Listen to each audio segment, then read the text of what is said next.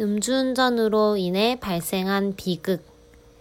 늦은 밤 치킨 배달을 하던 한 50대 가장이 음주운전을 하던 차량에 치여 사망하는 사고가 발생하였다.